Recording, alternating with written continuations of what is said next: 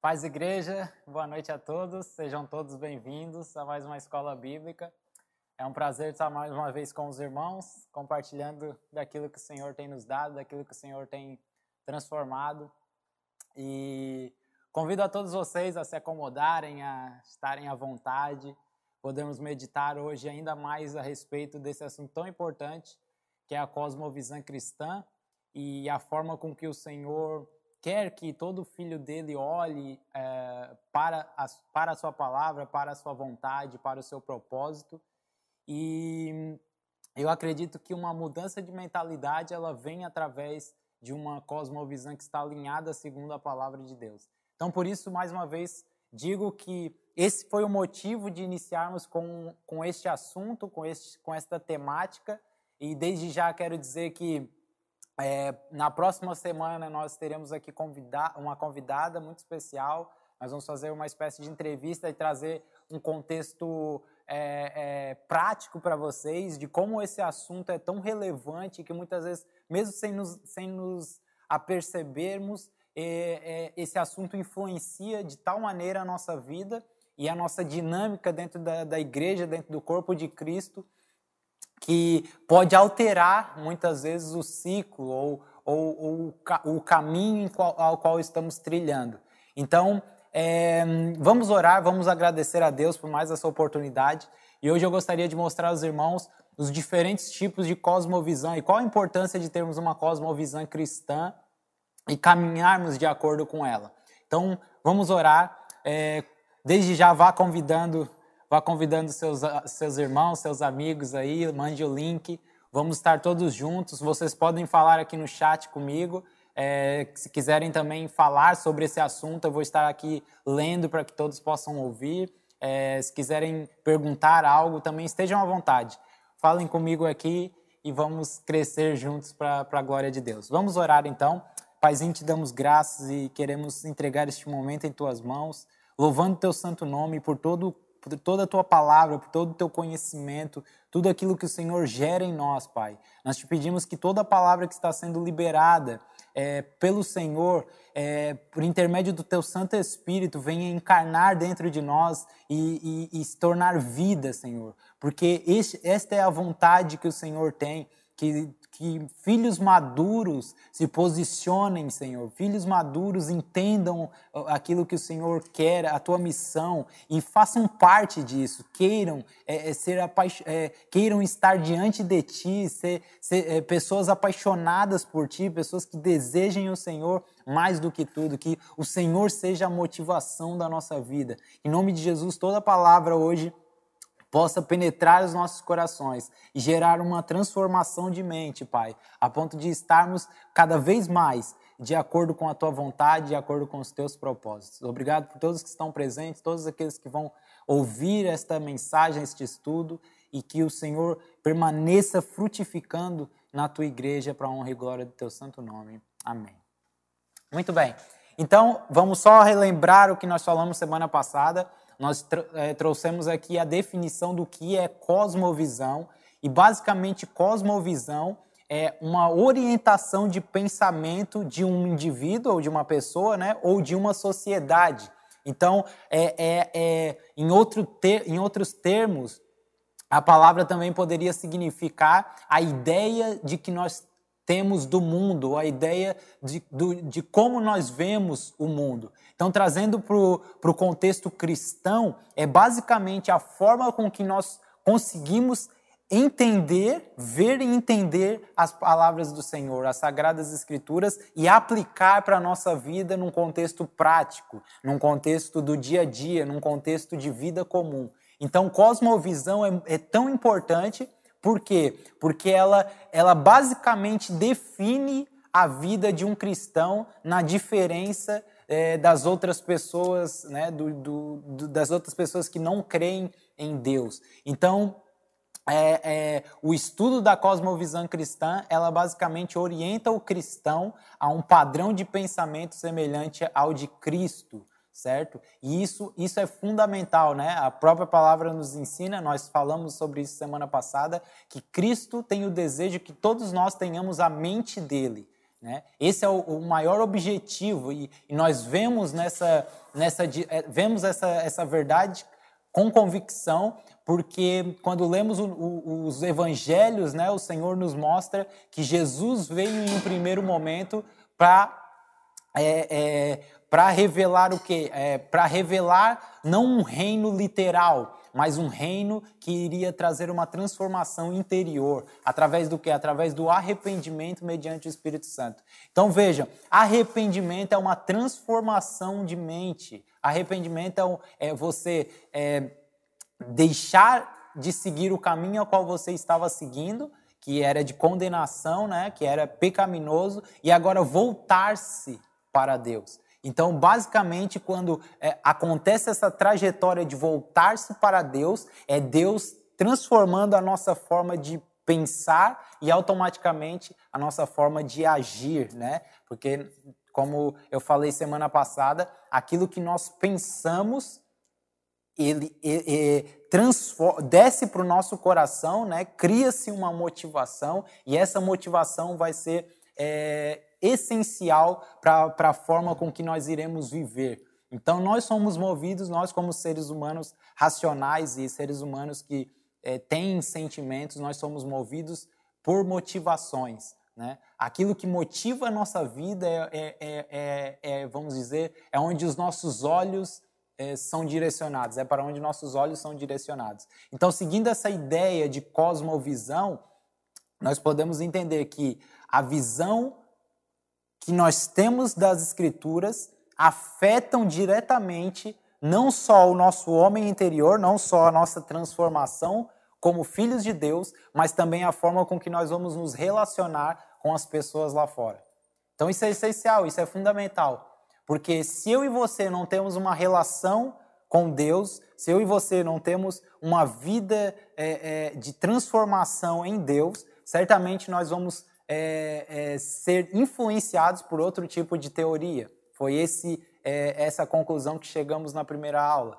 E esse tipo de teoria que influencia todo o sistema desta era é, é, vai nos conduzir a uma vida cada vez mais é, longe de Deus.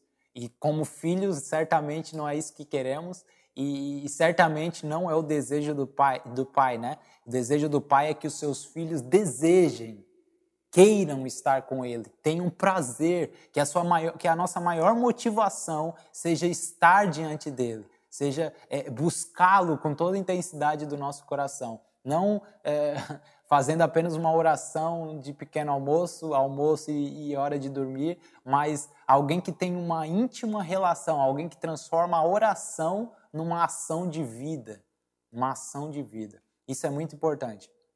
Então hoje nós vamos falar sobre qual é a importância de ter uma cosmovisão. Veja, quando a gente olha para o mundo, quando nós olhamos para o mundo, nós notamos né, claramente, e agora quando eu falo é, sobre mundo, semana passada eu dei aqui a orientação de que existem duas palavras que definem mundo. Uma é cosmos, né, a ordem criada, aquilo que Deus criou com o poder da sua palavra, e outro é a, a era, ou seja, o sistema dessa era, o sistema que rege essa era.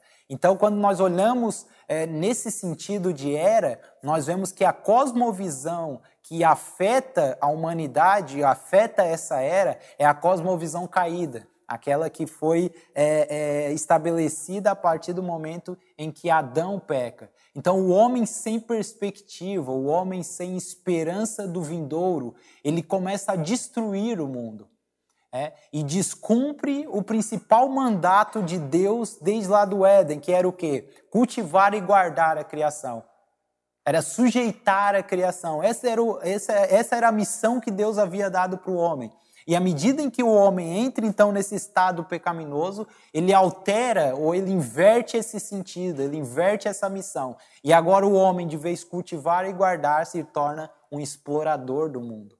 Alguém que destrói o mundo é, em, em, nas mais diversas áreas, né? Então, esse homem, como eu falei, esse homem então caído agora, ele, é, ele se limita apenas a exploração. Vocês certamente já ouviram, eu já vi muitas reportagens a respeito disso, que parte dos cientistas, grande parte dos, dos cientistas, eles dizem que uh, o homem tem causado grandes efeitos na ordem criada através da exploração, através do consumismo, através da destruição. E alguns cientistas até dizem que se o homem não parar de consumir e explorar a terra, a terra vai estar fadada à extinção.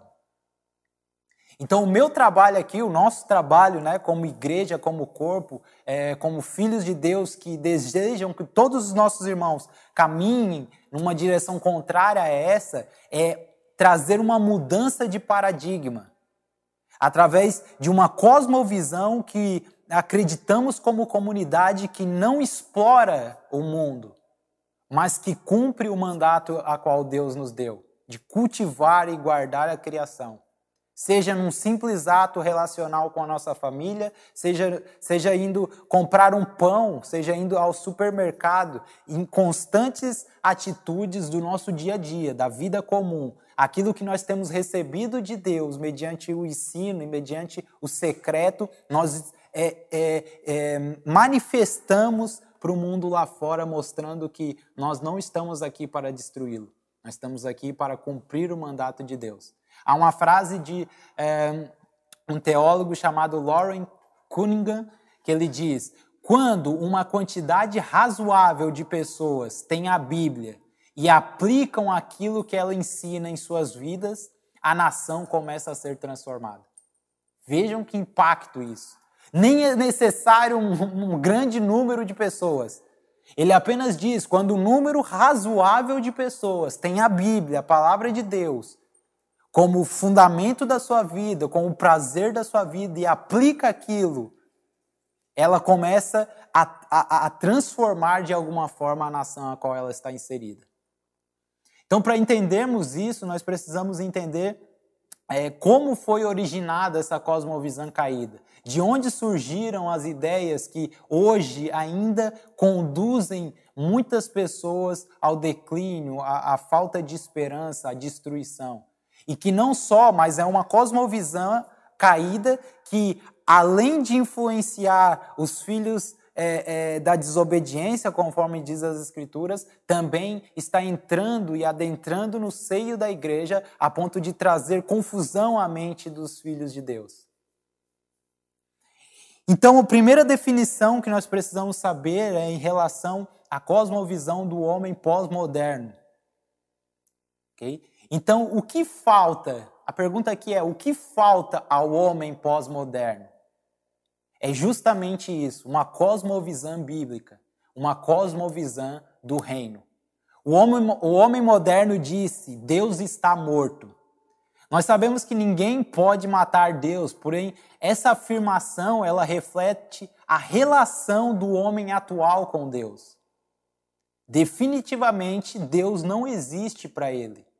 Se não há uma, uma relação do homem com o Criador e se o homem nem é, é, tenta sequer, apesar de ver inúmeras evidências, conforme diz Romanos, da revelação de Deus, é, o homem rejeita a existência de Deus, certamente em sua definição, em sua mente, é, essa frase fará todo sentido para ele.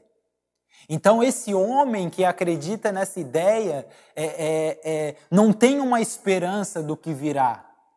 Ele não, não participa do processo de restauração a qual Pedro fala em Atos, a restauração de todas as coisas, todas as coisas retomando a ordem como era no Éden.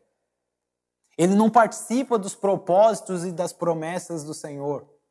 Por quê? Porque a criatura não reconhece o seu Criador. E não só não reconhece, mas como o ignora mediante a igreja que avança, mediante os evangelismos que existem, mediante os ensinos a respeito da palavra de Deus, de Deus que existe. Então ele vive numa realidade completamente separada que vai além daquilo que é humano ou ser humano conforme Deus criou, né? Então essas características são características do que a Bíblia chama de características do primeiro Adão. É, é uma pessoa que vive relativizando tudo, uma pessoa que não há certo, que não há errado, uma pessoa que não há moral, não há ética verdadeira, uma pessoa que, é, é, é que acredita é, acima de tudo na liberdade de todos, a ponto de poderem fazer o que quiser, quando quiser, da maneira como quiser, ultrapassando até mesmo os princípios e as leis do Senhor.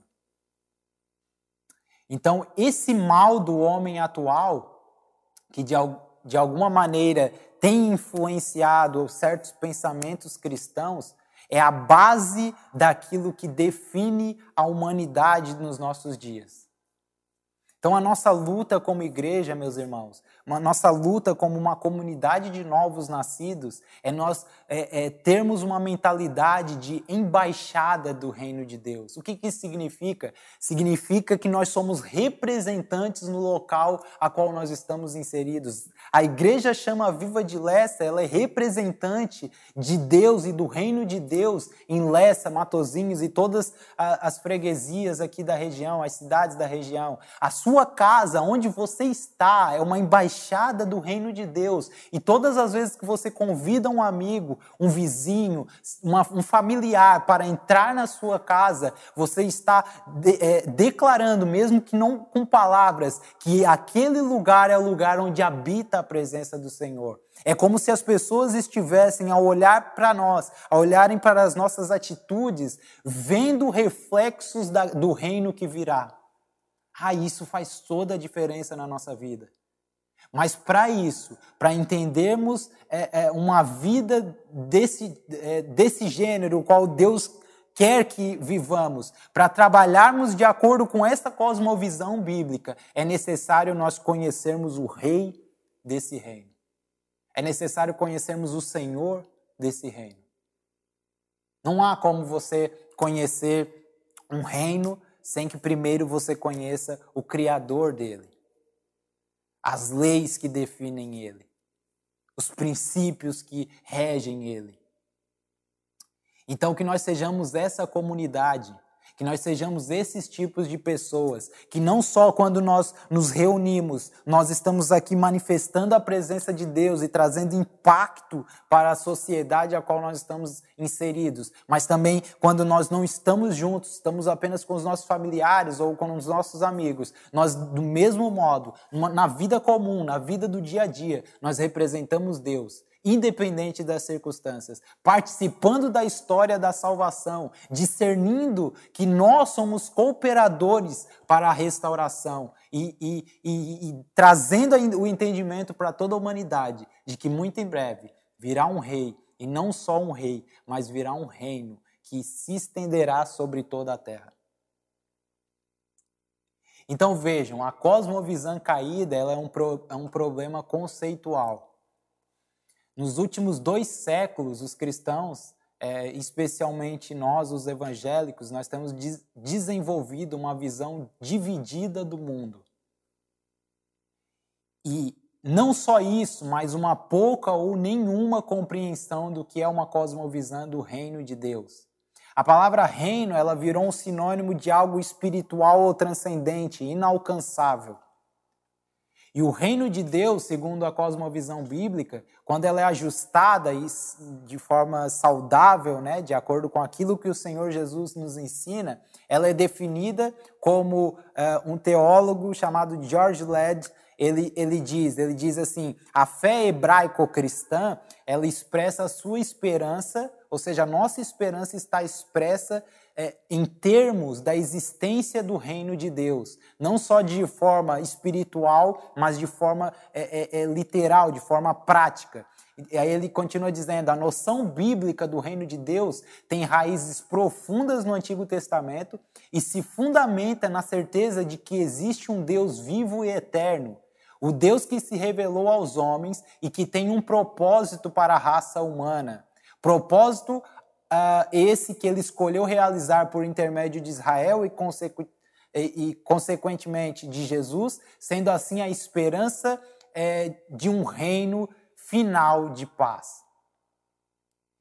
Então, só com uma basicamente o que ele está dizendo é que só com uma visão do todo eu entendendo o evangelho completo, eu entendendo o que o Senhor está fazendo de Gênesis a Apocalipse, eu consigo compreender a dinâmica do reino de Deus. Eu consigo entender que não há uma divisão entre o que é o espiritual e o natural. Porque eu consigo entender que o Éden era a junção de espiritual e natural. Eu consigo entender que a mesma coisa, da mesma maneira que o Éden era assim, o processo de restauração se resume é, em Cristo voltando a unir as duas coisas. E não só, eu também consigo compreender que, mesmo vivendo aqui, e mesmo esse reino ainda não sendo presente, não sendo literal, eu já consigo expressá-lo e manifestá-lo através das minhas atitudes e através dos princípios que regem a minha vida. Então isso é fundamental para nós. Uma visão dividida é, que temos tido ao longo dos anos é, se dá por alguns fatores distorcidos que eu quero apresentar para vocês. Uma parte da igreja era da opinião que a salvação era por conta de Deus. É, portanto, a responsabilidade da igreja era apenas cuidar de necessidades básicas do homem, como alimento, vestuário, é, é, abrigo, saúde e, em alguns casos, até educação. Outra parte da igreja reagiu com um forte não a essa ideia.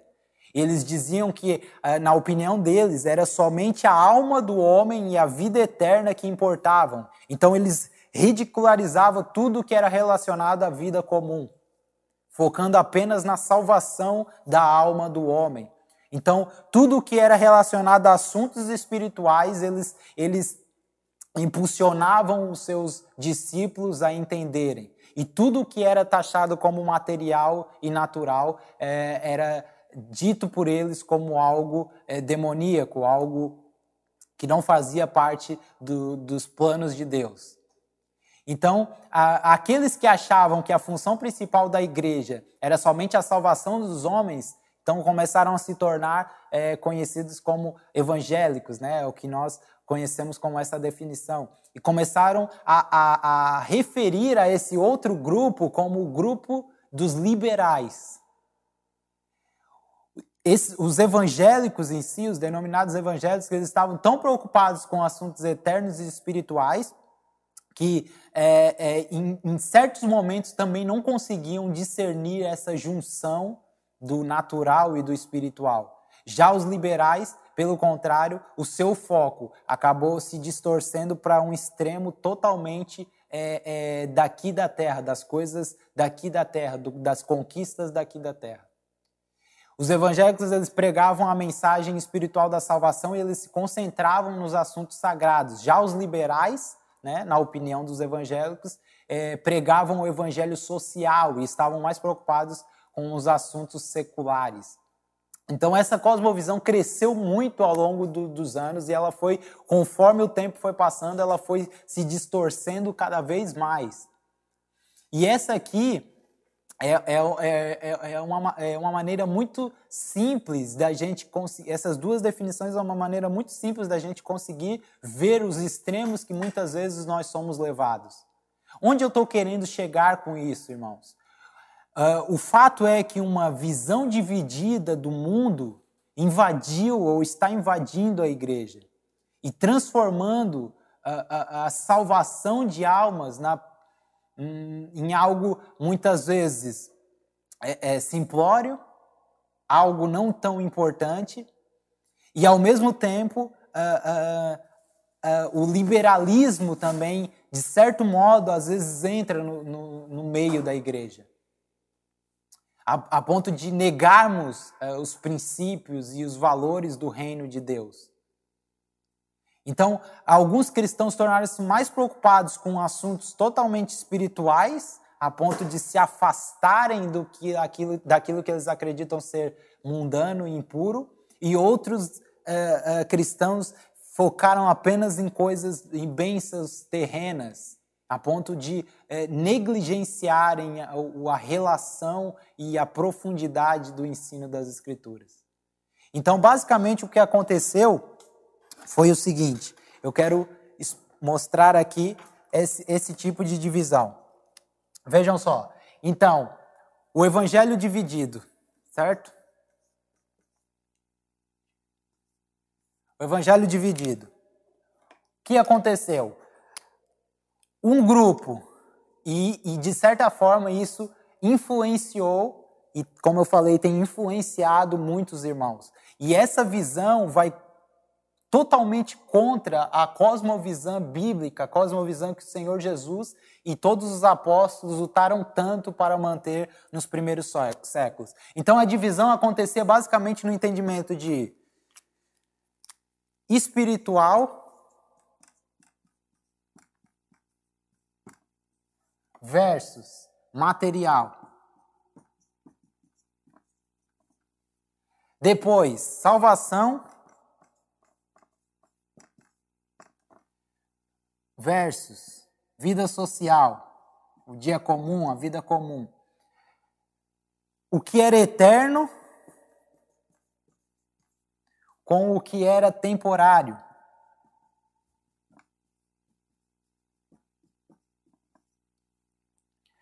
Celestial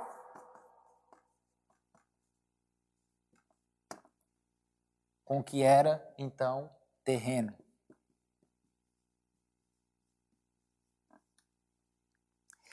Então, esse tipo de padrão de pensamento, ele basicamente afunda, eu poderia definir assim, a nossa vida cristã, irmãos. Porque nunca foi a ideia de Jesus, nunca foi a ideia dos ensinamentos de Deus, nunca foi a ideia do propósito eterno de Deus. Essa relação de divisão nos faz trazer um entendimento é, daquilo que é natural e criado por Deus e chamarmos de impuro, profano. É, algo que muitas vezes poderíamos usar para ganhar vidas, né, pelo Espírito de Deus, e nos afastamos como monges que, que querem de alguma forma buscar é, espiritualidade, buscar santidade. Deixe-me dizer uma chave aqui. Algo que é profundo e que você talvez nunca tenha ouvido. O que é espiritualidade? O que é se tornar espiritual? A palavra de Deus diz que em Cristo nós nos movemos, em Cristo nós existimos. Logo, tem, veja isso. Logo, se nós, todo ser humano, e aqui não é uma relação dos filhos de Deus, aqui é uma relação de todo ser humano. A palavra de Deus diz que todo ser humano existe em Deus, ou seja, mediante o Espírito de Deus, que soprou, né, soprou o fôlego de vida em todo ser humano, todos nós existimos nele. Sem ele, nenhum homem existiria. Então vejam, logo, se todos nós existimos em Deus, todos nós somos seres espirituais. Então, o que se definiria a espiritualidade? Não é em nós nos tornarmos mais espirituais, mais santos, pessoas que buscam um alto nível de devoção. Mas é nós olharmos por exemplo de Jesus e entender que ser espiritual ou espiritualidade tem a ver com se tornar ser humano. Veja, Jesus Cristo, ele desfaz da sua glória se torna homem e nos dá um grande exemplo, não de como ser um grande espiritual e um grande devoto, mas de como ser o ser humano perfeito. Então, espiritualidade tem mais a ver com nós nos tornarmos humanos do que nós sermos os santos. Então, e isso faz toda a diferença numa visão ou numa cosmovisão cristã. Por quê? Porque consegui, porque para eu me tornar um ser humano mediante aquilo que Jesus me ensinou, eu preciso ter contato com aquilo que é natural e espiritual. Para que eu faça diferença na vida das pessoas no meu dia a dia, trabalho, escola, faculdade, é, é, férias, seja com convívio, seja ir num supermercado, comprar algo numa farmácia, para que eu faça algum tipo de diferença em atitudes ou palavras, eu preciso ser humano. Então, um cristão faz a diferença quando ele entende que ser espiritual é a busca constante em se tornar humano. Então vejam, da onde surgiu essa ideia dividida? De algo conhecido por muitos né, como o platonismo. Isso tem muito a ver com a, as filosofias gregas e o entendimento que surgiu naquela época. Parte dessa nossa dificuldade de compreensão prática e literal do reino de Deus e dessa visão dividida deve-se ao fato de sermos pessoas influenciadas pelo platonismo e filosofias gregas. A nossa própria teologia, os nossos próprios conceitos, nossos próprios princípios, eles são muitos, é, em muito agustiniano. Aqui falando de Agostinho de Hipona, né? Não descartando, é óbvio, as, gran, a, a, as grandes obras que foram feitas por intermédio desse homem, que certamente acrescentaram muito para a igreja e para o nosso crescimento hoje. Porém, nós temos que compreender que muito da visão que ele tinha do reino era subjetiva. E isso foi passado para nós. Essa visão era influência, a visão que ele tinha era influenciada por Platão, a qual produziu uma esperança cristã diferente da qual nós vemos no primeiro século da igreja, a qual os apóstolos viviam. E qual era a ideia dos apóstolos? Era uma, era uma ideia de redenção e restauração da criação. Era uma ideia de os apóstolos, eles eram movidos, independente das circunstâncias a qual eles viviam, pelo que, pela era que estava por vir, pela vida que eles tinham em Deus, pelo governo que seria estabelecido em Jesus, mesmo após a sua segunda vinda. Isso é o que os motivava. E o ponto principal de toda a narrativa divina e todo o objetivo da vida deles era, era, era, era esse foco. Então hoje cria-se distúrbios na nossa mente, cria-se falta de esperança mediante talvez problemas financeiros, mediante os problemas que as consequências da pandemia estão trazendo, pelo simples fato de pensamentos como este ainda conduzirem muitas vezes os nossos pensamentos. Porque se a nossa esperança, se aquilo que nos motiva fosse a mesma coisa que a dos apóstolos, nós sim sofreríamos, sim teríamos dificuldade, todo ser humano teríamos dores, teríamos sofrimento, como todo ser humano tem e como todo ser humano continuará tendo, mas a nossa esperança, ela permaneceria firme e inabalável Pessoal, o lugar mais seguro que existe é na promessa e na salvação de Deus. Nada pode abalar este lugar.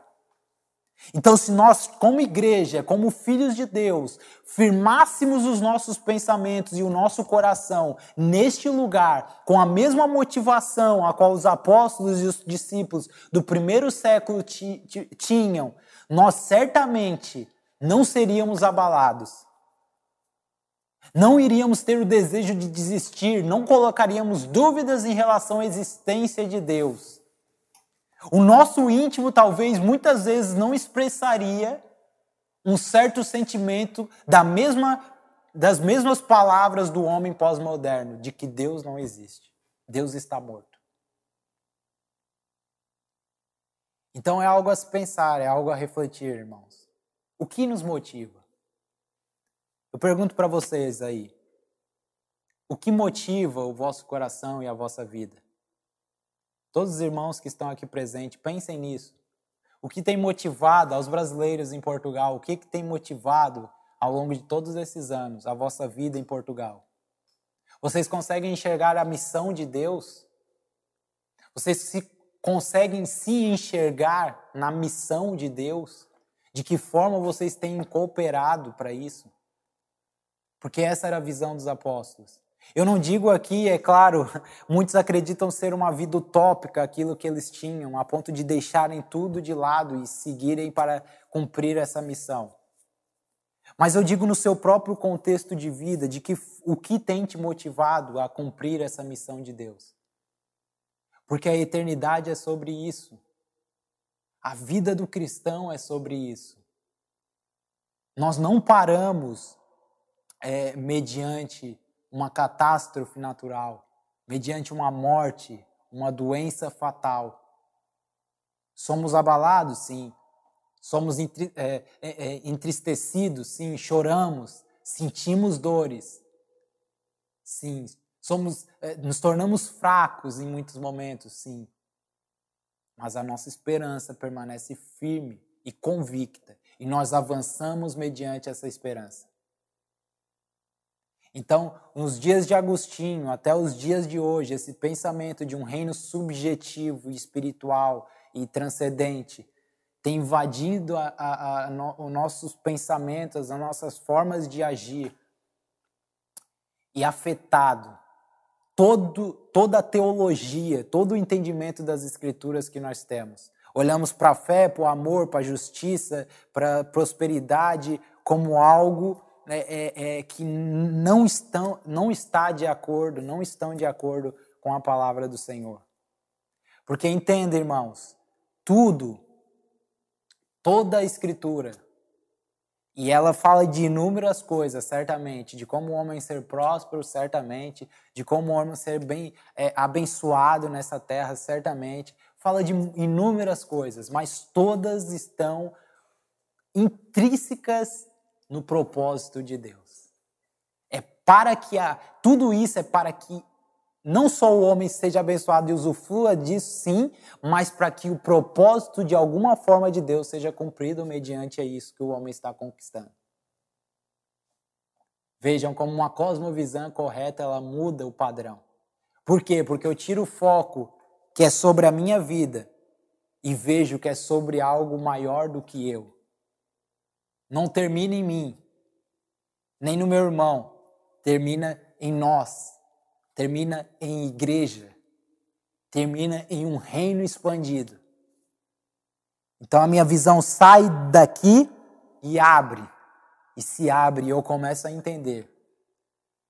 Então vejam, é, Jesus sempre trazia conceitos práticos, né? Ele diz em João 14, 21, aquele que tem os meus mandamentos e os guarda é o que é o que me ama. Então veja, ele traz algo de espiritual, que são os seus mandamentos, suas leis e seus princípios, retratando algo natural e algo de, de vida comum, mostrando que é necessário guardar uma prática aqui, hoje, neste momento, então, relacionando as duas coisas. Tiago também expõe isso. Ele diz: Tu tens fé, eu tenho obras. Mostra-me a tua fé sem obras, que eu te mostrarei a minha fé pelas minhas obras. Então, vejam, está sempre retratado algo que é espiritual. Na verdade, nunca houve essa barreira aqui. Sempre o retrato foi sempre as duas junções. Então, parafraseando o que Tiago estava dizendo, é como se ele estivesse dizendo: Tu tens uma fé subjetiva, uma fé dividida, que não toca a realidade dos céus, nem afeta a vida comum, já eu mostro a minha fé, a, a relação que eu tenho com Deus, a relação que eu tenho com o céu, pelo resultado que ela tem na minha vida. Na, na, na minha, minha prática de vida, nos meus frutos, na minha relação com meu irmão, com meu próximo. Faz sentido para vocês, meus irmãos? Pessoal que está comigo aí, Tati, Rui, Kelly, Bárbara, faz sentido? Todos os irmãos que estão aí presentes. Isso muda. Eu estou falando sobre algo eterno, isso tem peso de glória. Não é sobre só mais um conto de fadas ou só sobre mais uma teoria. É sobre prática de vida numa cosmovisão correta. Logo, para nós, os filhos de Deus, só existe uma realidade, a do céu e terra como uma única coisa, onde espiritual e natural se misturam como os dias do Éden.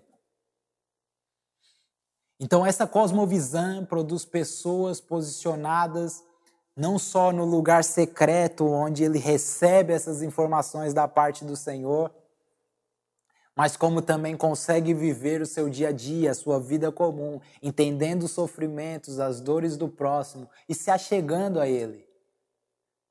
Entendendo que, por mais que conheçamos tanta coisa sobre Deus, ainda é necessário o convívio, a relação, porque nós somos pessoas diferentes umas das outras. Um às vezes será mais fraco em uma coisa, outro será mais forte em outra. E como igreja, como corpo, numa cosmovisão única, numa mentalidade de Cristo, nós crescemos e nos tornamos a, a, o varão perfeito. Este é o desejo de Deus. Então veja, eu estou caminhando para o fim e eu quero mostrar os quatro tipos de cosmovisão, cosmovisão que existem. A primeira é a cosmovisão espiritualista. Se você quiser apontar. Cosmovisão espiritualista é, é, é nela que a vida é nitidamente dividida entre alma, corpo e espírito. Ou seja, o eu essencial é a alma para esses tipos de pessoas. Somente é algo, é tudo é subjetivo, somente a sua alma e o que é transcendente importa. De, acor de acordo com essa cosmovisão, o mundo real é o reino espiritual de Deus.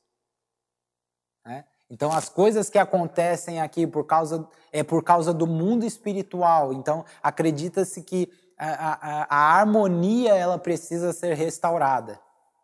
Então, essa é a primeira cosmovisão existente. Exatamente. Como disse aqui o Rui, é o equilíbrio né, entre o material e o espiritual. É, é, é, ah, e, nós, como igreja, por que, que é tão importante? Né, é, o que, é o assunto que nós estamos tratando, qual a importância de nós termos uma cosmovisão correta. Porque ela não só modela a nossa vida, ela não só nos mantém harmônicos é, como irmãos, caminhando para a mesma direção e na mesma esperança. E mesmo que um ali se abale em certas situações, tenha dificuldade em outras, como corpo, nós estamos prontos a apoiá-lo e, e, a novamente mostrar a esperança a qual é, está, está definida para a igreja. Então, não só tem esse papel importante, mas como igreja, após termos uma cosmovisão, como diz o Rui aqui em sua pergunta, é, é, também altera a nossa missão também influencia a missão, que, a missão de Deus, no caso, né? E onde nós estamos posicionados nessa missão. Porque a minha cosmovisão, uma vez definida e uma vez alicerçada em Deus, ela influencia e não nos deixa ser influenciado. Ok? Então, uma segunda cosmovisão, a segunda cosmovisão é a cosmovisão materialista. Então, nessa cosmovisão, não há uma vida após a morte, no extremo, né? falando aqui no extremo, não há uma vida após a morte, nem há um reino espiritual. O mundo espiritual é, é, é simplesmente uma ilusão para as pessoas que pensam dessa forma. E essa, essa cosmovisão, ela, ela, ela é resultado de pessoas que acreditam apenas no mundo físico, no aqui e no agora. Né? Quando ela adentra a igreja, quando ela influencia a igreja, esse tipo de cosmovisão, ela nos, nos leva a entender que tudo, é, tudo que a Bíblia ensina é a respeito de ganhos materiais, de conquistas, de bens vindouros, de, enfim, bens que a gente possa conquistar com esforço e etc., mediante as promessas de Deus. Então, alguns conseguiram adaptar uh, alguns princípios bíblicos a esse tipo de cosmovisão. Um terceiro, uma terceira cosmovisão seria uh, uma cosmovisão teológica uh, adulterada, vamos dizer assim. É, eu não quero sugerir né, que todos os teólogos evangélicos adotam esse tipo, esse ponto de vista, mas é uma tendência que vem dominando também o pensamento maior, de grande parte dos cristãos. É, é, aqueles que defendem essa cosmovisão, eles afirmam que as, as esferas do espiritual e do material continuam muito distintas umas das outras. Ok? Vou fazer uma pequena ilustração. É como se. O quadro não vai me ajudar, mas pronto, eu faço, faço aqui embaixo. Fica como uma linha para vocês verem. É como se eles fizessem uma divisão do mundo espiritual e o mundo é, é, e o mundo natural. E aqui tem uma linha que separa as duas coisas, a ponto de que o que está aqui não consegue ultrapassar aqui e o que está aqui não consegue ultrapassar este outro lado, que é, o que é natural não passa o espiritual e o espiritual não passa o natural. Isso tem também adentrado uh, alguns em alguns tipos de pensamentos cristãos, infelizmente. Né? Nós sabemos que a Bíblia é um livro de poder e ela, ela quando é mal interpretada, nós pode-se criar inúmeras heresias, inúmeros tipos de ideias a partir dela. Então, em termos práticos, essa cosmovisão também é, não acreditam que uh, os anjos e demônios, por serem espirituais, eles consigam, é, é, num extremo, né, falando sobre um extremo, eles consigam ultrapassar então o mundo natural. Então eles dizem que é, há essa separação, há uma barreira e há uma divisão. E por último, é a cosmovisão bíblica, é a qual nós estamos a tratar aqui, é a qual nós estamos a trabalhar. E nesse ponto de vista, todas as coisas terrenas, tem, é, elas se correlacionam com as celestiais. Pessoas que vivem o mais íntimo relacionamento com Deus, que realmente têm como motivação do seu coração e da sua vida essa relação, como um hábito constante, mas não só baseia a sua vida nessa relação, mas também transmite o que vem dessa relação no seu dia comum. A oração ela não se torna apenas um momento é, de quarto, de sala, de secreto, mas ela se torna uma vida, uma vida lá fora não apenas com efeitos poderosos do reino de Deus, de cura, manifestações de cura e etc., mas também com, na relação com pessoas, nos convívios. Então nós podemos é, é, é, pensar nessa cosmovisão é, como uh, a cosmovisão que deve gerir e, e, e ser evidenciada nas nossas vidas como cristãos. Nós precisamos deixar que a cosmovisão bíblica seja a base do nosso entendimento, onde nós conseguimos relacionar o que é espiritual e natural. Onde nós não conseguimos só relacionar, mas nós conseguimos trazer essa realidade, fazer com que outras pessoas experimentem isso. Porque muito mais do que palavras, meus irmãos, é as pessoas verem o que nós estamos vivendo. Sabe a palavra encarnada em nós? Foi, foi o que Jesus, quando apareceu, né, é, no, primeira vez que ele aparece no templo, ele fala: olha, aquilo que a profecia de Isaías fala, aquela pessoa sobre qual, a qual a profecia de Isaías fala, ela está bem aqui na frente de vocês. Ela encarnou. Então, o, que, o maior desejo de Deus, à medida em que nós nos relacionamos com Ele, é que tudo que Ele tem produzido em nós encarne a Bíblia é a palavra de Deus. A Bíblia é, a palavra de Deus é o verbo que se fez carne, e à medida em que eu me relaciono com esse verbo que se fez carne, eu encarno a sua palavra e reflito quem ele é.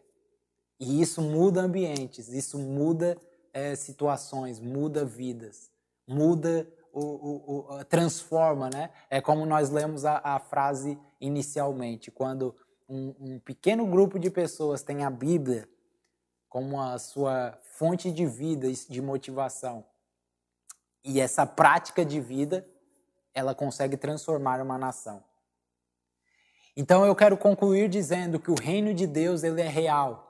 Ele não é uma ideia reduzida ao nosso imaginário. E nós precisamos entender que esse pensamento ele tem aplicações e implicações reais na nossa vida.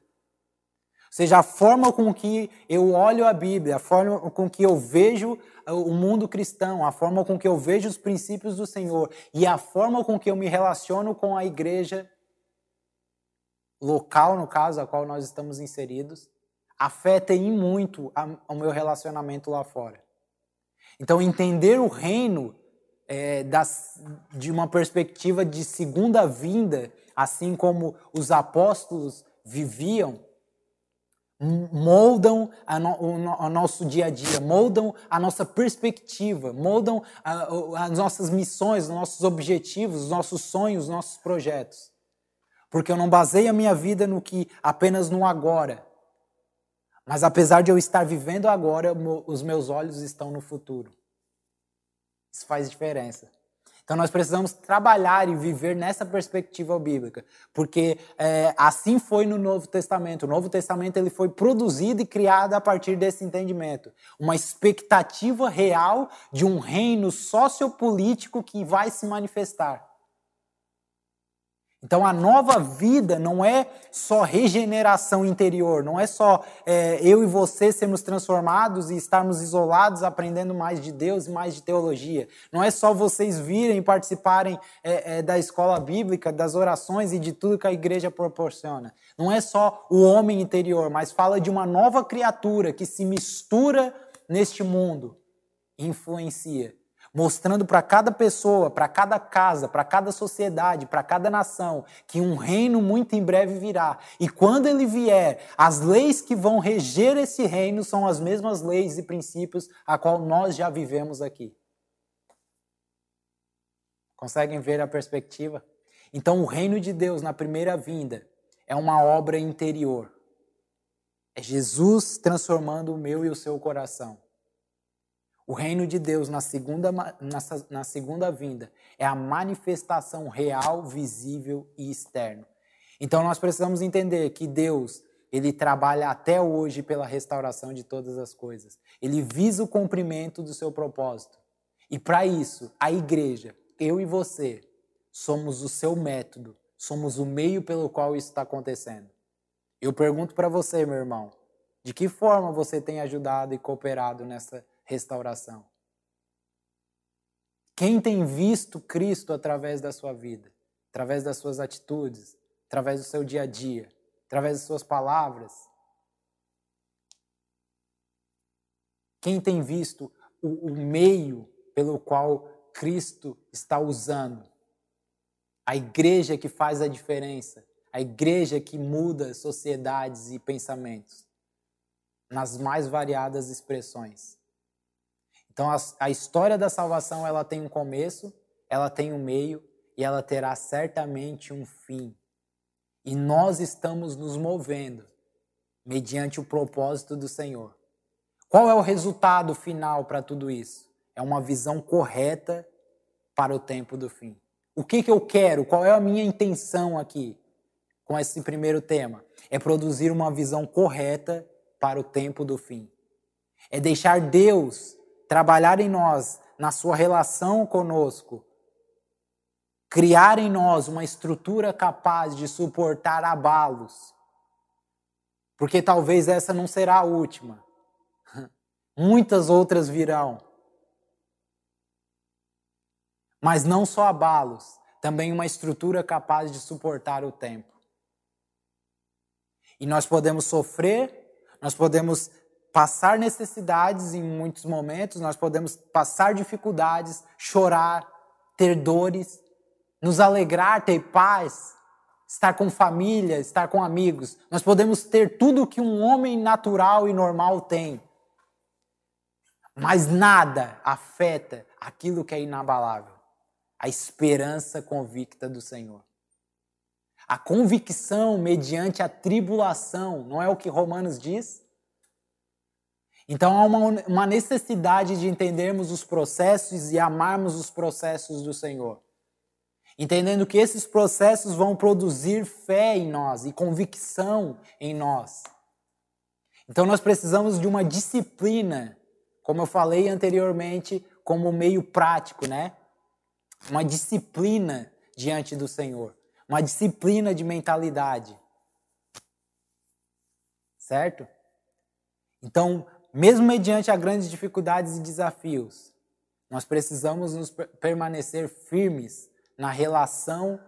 É, pensem como num filme. Nós, igreja, não fazemos parte de uma cena do filme. Nós estamos fazendo parte do filme completo. E nós precisamos ter uma ligação íntima e relacional com o produtor desse filme e, e, e, ter um sentimento de senso de pertencimento. É esse o desejo de Deus. Por isso, meus irmãos, eu concluo com a seguinte frase, a qual eu li e quero deixar aqui para vocês. Eu convido a todos os desejosos nessa longa espero ser longa caminhada de crescimento e entendimento. É, foi, é necessário falarmos sobre cosmovisão, porque antes de construirmos uma mentalidade como igreja, precisamos desconstruir coisas que têm afetado a nossa, o nosso modo de viver. Então eu convido aos desejosos a aprenderem do caminho, mergulharem no propósito de Deus, que não se desvanece, que antes é eterno e este é o seu propósito eterno. Vamos orar. Pai, eu te dou graças. Obrigado por este momento e pela alegria que o Senhor nos dá. Alegria da salvação, Pai. O lugar mais seguro do mundo. Obrigado pela esperança convicta que o Senhor nos dá. A esperança de um reino vindouro, Pai, literal. De um reino a qual nós já expressamos, manifestamos os princípios dele. A qual nós já mostramos para a humanidade quem irá governar este reino. Obrigado, Senhor, por fazermos parte disso. E nós te pedimos que, à medida em que crescemos neste lugar, o Senhor mude a nossa forma de pensar e agir. E à medida em que conhecemos mais do teu propósito e de tudo que fala a respeito desse reino, nós possamos ser uma igreja local posicionada e que está disposta a causar grandes mudanças na nossa região e na nossa nação. Obrigado, Pai. Te damos graças mais uma vez pelo teu imensurável amor, por todos aqueles que estiveram aqui presentes, pela alegria de podermos aprender mais de ti, com um coração humilde e ensinável.